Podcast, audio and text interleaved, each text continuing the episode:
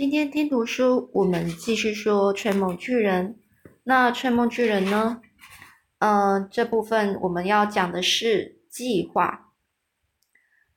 这时候女王呢，她放回听筒了，她就对着友善大巨人说：“你所说的话都是真的。”马上，于是呢，他对他的部下说：“马上去请陆军跟空军总司令来见我。”而陆军和空军总司令呢，他们聚精会神的就站在女王的早餐桌旁，聚精会神就是很专心的啊，很有朝气的。这苏菲坐在自己的位置上，而友善的大巨人呢，他还高高的坐在那张怪椅子上，就是很怪的椅子。这女王呢，只花了五分钟，就向两位军事将领说明了整个情况。这陆陆军总司令说：“啊，女王陛下，我早就知道这件事一定有问题。过去十年内，我们陆陆续啊接获许多报告，几乎每个国家都有人在半夜很离奇的失踪了。我们接获一份报告，前几天在巴拿马，这友善大巨人突然就大叫起来：‘哦啊，因为他们有帽子的味道啦！’这陆军总司令继续说。”还有一份来自纽西兰威灵顿的报告。这时候，友善大军又大叫起来：“哦啊！因为那里的人哦有靴子的味道。”空军总司令于是他受不了了，他说：“他到底在说什么啊？”这女王就是说自己想办法搞懂。现在几点啊？十点了吗？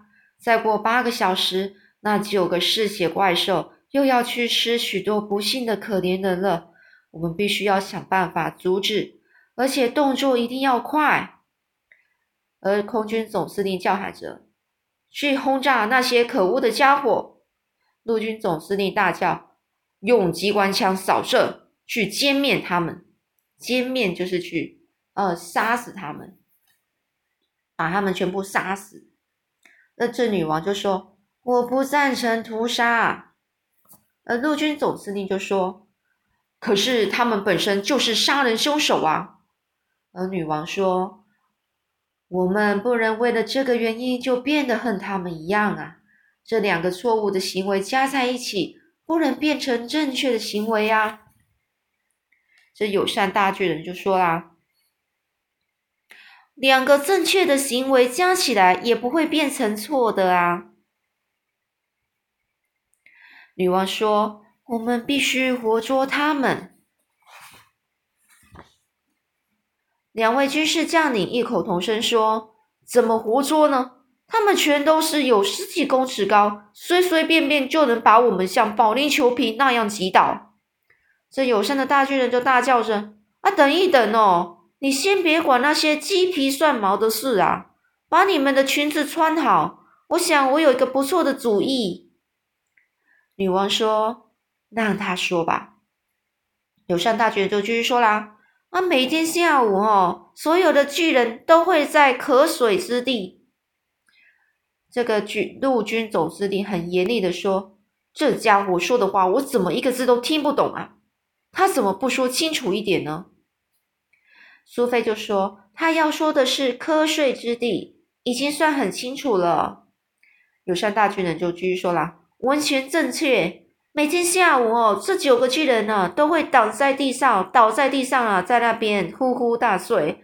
在飞奔去吃人之前，他们都会像那样好好的休息一下。于是呢，这这个这个陆陆军呢跟通这两个军事将领呢又头又说了，那又怎么样？继续说啊，然后你们这些士兵哦，就趁他们在可水之地睡觉时。偷偷溜过去，用最粗的绳子和铁链绑住他们的手脚就行了。这女王就说：“太好了。”陆军总司令就说：“好是好，可是要怎么把那些野兽带回这里呢？我们没有办法把十几公尺高的巨人装进卡车里，还是就地处决吧。这是我的想法。”这友善大巨人从他高耸的座椅上低着头对空军总司令说。啊！你们有数数真机吗？不是吗？这空军总司令就说：“他都这么没礼貌吗？”苏菲回答这个空军总司令的话说：“他的意思是直升机。既然这样，他为什么不好好说清楚呢？我们当然有直升机啊！”这友善大巨人说：“啊，大不大？”空军总司令就骄傲的说：“当然是非常大啊！可是没有一架大到可以把巨人装进去啊！”这友善大巨人说：“啊，不必把巨人装进去的，你们只要像钓鱼雷那样把他们钓回来就行了啦。”空军总司令就说：“像钓什么？”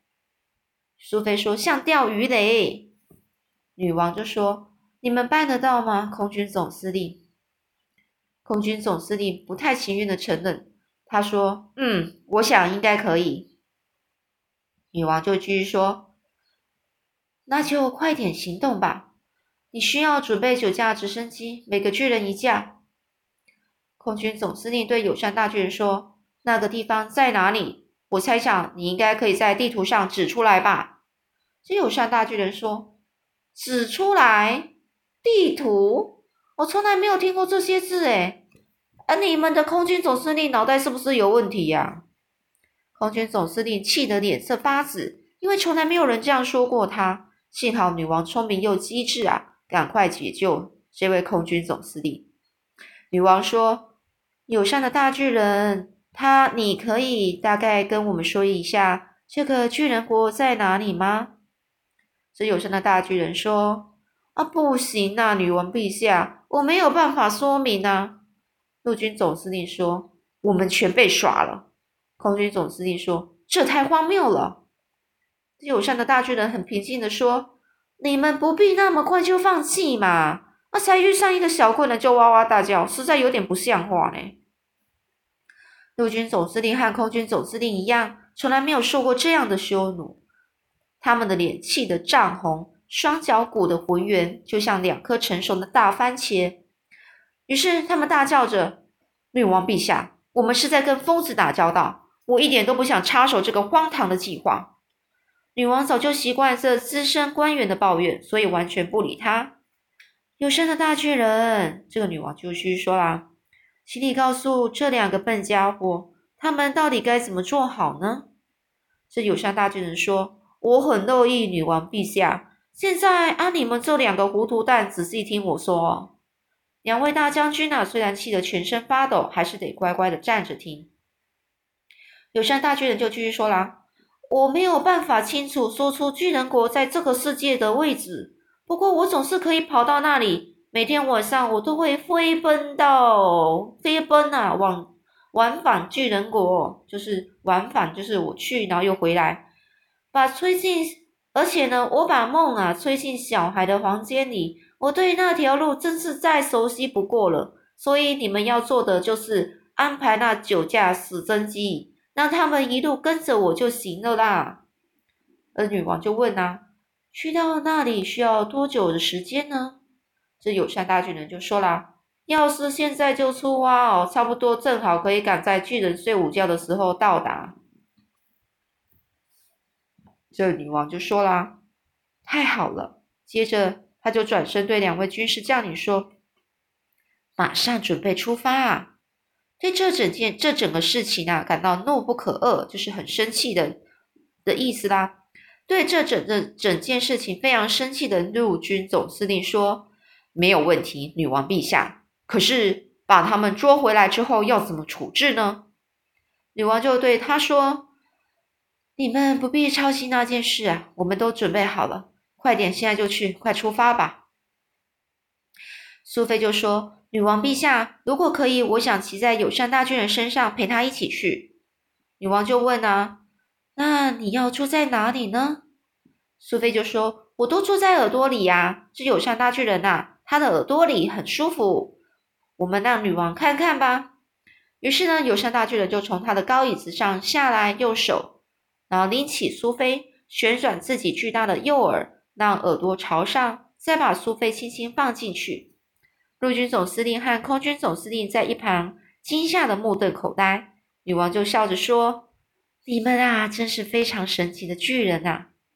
这友善大巨人就说：“女王陛下，我想向你恳求一件非常特别的事。女王就说：“什么事呢？我可以把自己所有收集的梦都用死真机带来这里吗？我收集了很多很多年了呢，我不想失去他们。”女王就说：“哦，当然可以，祝你们一路平安呐。”好，那我们下次要说的就是这整个事件，这整个计划如何执行呢？我们下次再说喽。